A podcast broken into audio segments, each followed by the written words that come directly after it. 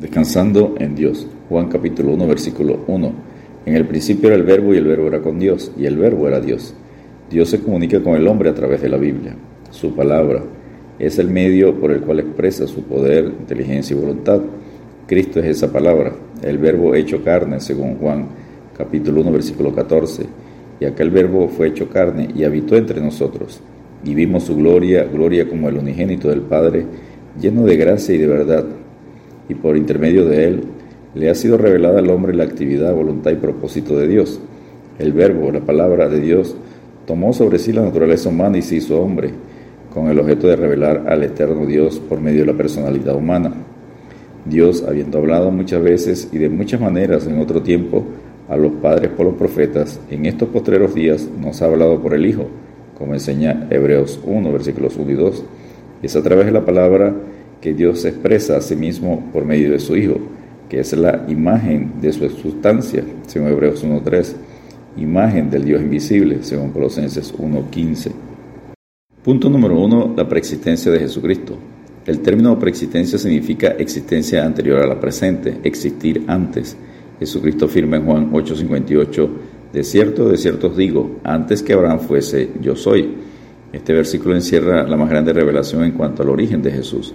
Jesucristo afirma una serie de palabras, de cierto, de cierto, significa amén, amén, verdaderamente, cierto e irrevocable, eso es lo que voy a decir. La palabra antes del original griego significa primero o el primero.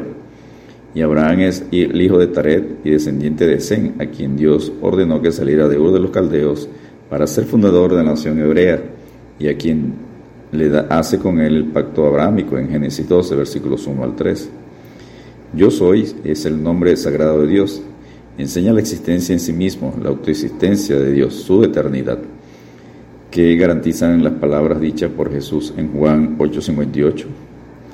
Número uno, que Él existía antes que todas las cosas visibles e invisibles fueran hechas, según Colosenses 1, 15 al 17, y Miqueas 5.2. Número dos, que Él es el eterno, inmutable, según Hebreos 13.8 y en 1 Timoteo 1.17. Por tanto, al Rey de los siglos, inmortal, invisible, al único y sabio Dios, sea honor y gloria por los siglos de los siglos. Amén. Número 3, que Él es creador, en Hebreos 1, versículos 2 y 3. Número 4, que Él es el origen de todas las cosas, según Juan 1.3, Proverbios 8, 22 al 30. Y en Romanos 11.36, porque de Él y por Él y para Él son todas las cosas.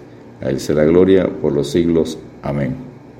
Punto número dos, la existencia de Jesucristo antes de su encarnación. En el Antiguo Testamento, en Génesis 1.26, se usa el verbo plural hagamos, que implica más de una persona en la deidad, a través de algunas teofanías, que son apariciones de Jesucristo en el Antiguo Testamento, donde se manifestó al hombre antes de su encarnación, recibiendo el nombre de ángel de Jehová, ángel del pacto, como está en Malaquía 3.1, y Cristo. No fue un ángel porque permitió adoración. Jesucristo parece a Abraham y acepta adoración en Génesis 18 versículos 1 y 2. Jesucristo se manifestó a Jacob y luchó con él en Génesis 32, versículos 22 al 32. Jesucristo se presentó a Josué y aceptó adoración en Josué 5, versículos 13 al 15. Jesucristo se le presentó a Gedeón en Jueces 6, versículos 11 al 12 y versículos 22 al 24. En Daniel 3:25 leemos la historia de Sadrach, Mesa y Adenego y se observa un cuarto hombre semejante a Dios en el horno de fuego. En el Nuevo Testamento Número uno fue afirmado por el mismo Señor Jesucristo en Juan 6.38, en Juan 6.51, en Juan 6.61 al 62, en Juan 8.58 y en Juan 17, 5 y versículo 24.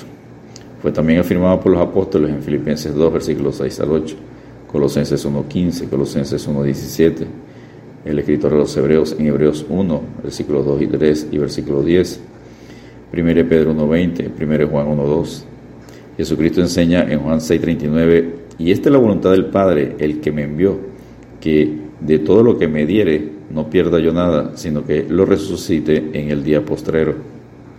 Punto número 3. Las actividades de Jesucristo preexistente. ¿Qué estaba haciendo Cristo antes de llegar a Belén? Las escrituras no dejan duda de que estaba muy ocupado. Número 1. Creando el universo según Juan 1.3. Todas las cosas por Él, Cristo, fueron hechas, y sin Él nada de lo que ha sido hecho fue hecho. Número 2, sustentando, controlando el universo creado, según Hebreos 1, versículos 2 y 3. En estos potreros días Nos ha hablado por el Hijo, quien constituyó heredero de todo y por quien asimismo hizo el universo, el cual siendo el resplandor de su gloria y la imagen misma de su sustancia, y quien sustenta todas las cosas con la palabra de su poder. Número 3. Comunicándose con el Padre, según Juan 17, 24. Padre, aquellos que me has dado, quiero que donde yo estoy también ellos estén conmigo, para que vean mi gloria que me has dado, porque me has amado desde antes de la fundación del mundo. Jesucristo es Dios, lo afirmó en Juan 10:30, yo y el Padre uno somos. Él existe desde la eternidad hasta la eternidad. Él es la imagen del Dios invisible, el primogénito de toda creación, porque en Él fueron creadas todas las cosas, las que hay en los cielos y las que hay en la tierra, visibles e invisibles, sean tronos, sean dominios, sean principados, sean potestades. Todo fue creado por medio de Él y para Él. Y Él es antes de todas las cosas y todas las cosas en Él subsisten. Según Colosenses capítulo 1 versículos 15 al 17. Descansemos en Dios con Hebreos 13, 8. Jesucristo es el mismo ayer y hoy y por los siglos. Dios te bendiga y te guarde.